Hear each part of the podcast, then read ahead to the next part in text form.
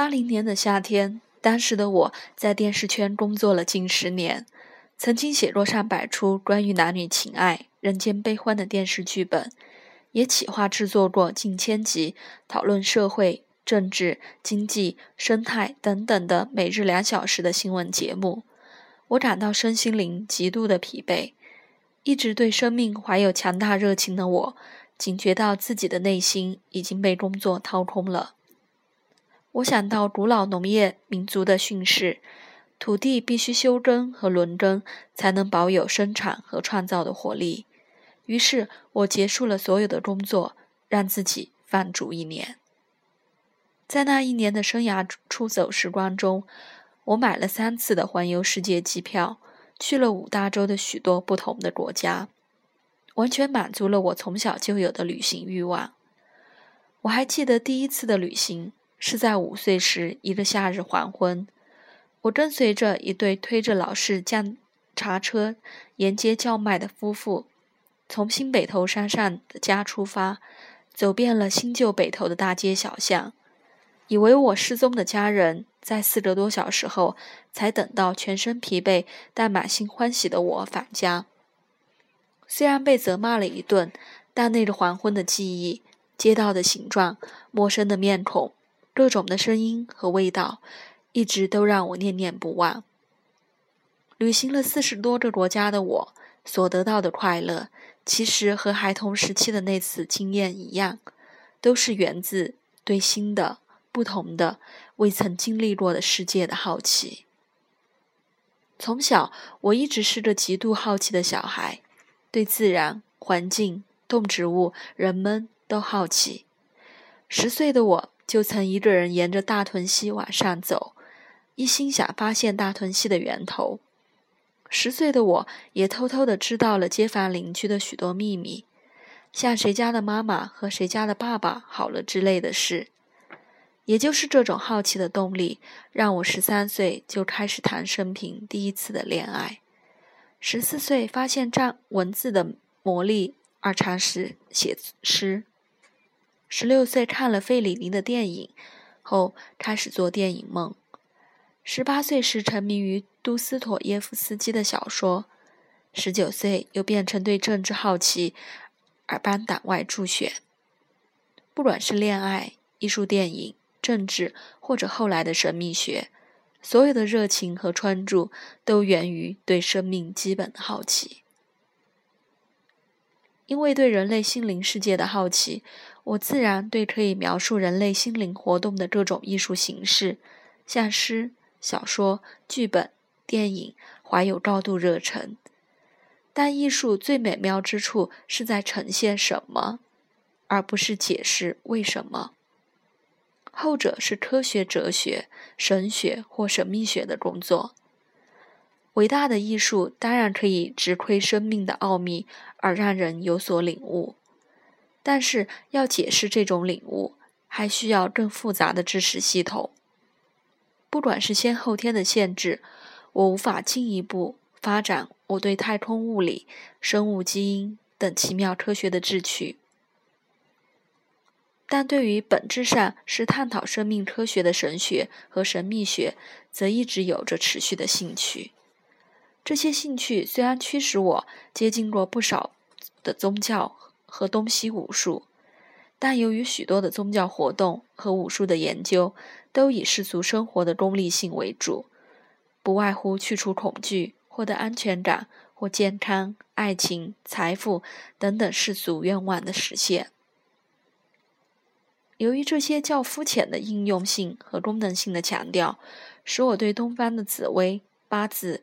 铁板神术或通俗的西方占星学，一直是既有兴趣却又常感失望。我不是仅仅希望知道命运的变化，更希望能了解这些变化背后的神秘力量和意义。就在一年的世界之旅快要结束时，有一天，我坐在伦敦的一家咖啡馆中，看到了一个占星学讨研讨会的介绍。研讨会中有各种严肃的论题，像占星学与荣格分析心理学、占星学与生物基因、占星学和神话学等等。这些题目深深吸引了我，我决定报名参加。而这次研讨会的经验也影响了我后来四年多的生活。我在伦敦住了四年多，除了偶尔还做做世界的旅人，经验更多不同的风土人情外，大部分的时间都是在做心灵的旅人。指引我的罗盘是荣格分析心理学派的占星学。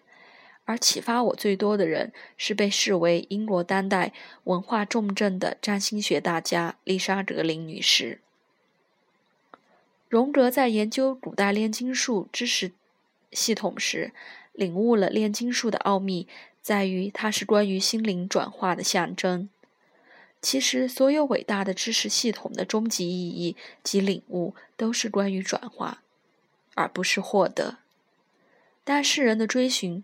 却常常是迷失的，以为铅变成金，工作变成名利权势，爱情变成占有他人等等，是追寻的最终目的，而忽略了我们存在的基本价值只是经验及过程，这期间的演化和转化才是灵魂的课程，而不是任何形式的获得和占有。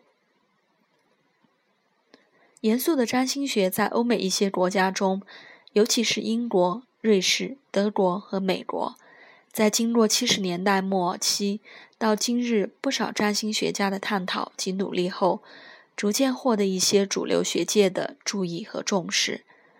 有不少业余的占星学家，同时也是著名的太空物理学家、化学家、心理学家、生物学家等等。也有些大学也开始把占星列在选修的课程中。这些现象都显示了占星学在即将来临的宝瓶世纪中会日趋重要。但是对于严肃而认真的把占星学当做一门学问来研究的人，也都知道，占星学在今日的复复兴，那仍只是冰山的一角而已。距离真正占星学的文艺复兴时代还早，对许多坚持正统知识系统的人士而言，占星学还太异端，也不太符合量化的科学标准。再加上流行通俗占星闲话在世纪末的兴盛，使得许多和占星知识系统根本无关的占星胡说在报章杂志泛滥。更加重了某些人对占星知识的误解。人生苦短，知识无涯。任何一门知识系统的发展和变化，都需要好多世代的努力。我们都是时间的旅人，在宇宙大海中航行，各自述说旅行的经验和故事。我很高兴自己发现了占星学的奥秘，就好像听到了某处城堡中有个圣杯的传说。花了四年多的时间研究占星学，对我心灵的意义而言，就像神话学大师坎波所说的“英雄的冒险”一样。在前往城堡的旅程中，我经验了各种形式的考验和转化。这本书只是我旅途上的札记，我还未找到圣杯，但我愿意和世人分享关于圣杯的各种知识和想象。以及最重要的心得，我的喜悦。伟大知识的终极奥秘，即在领略及分享狂喜。翻智出版社鼓励我出版了第一本的占星写作，并开启了全占星系列。希望我能不负自己及众人所托，慢慢的把带给我许多快乐和启示的占星知识系统。分享给大家。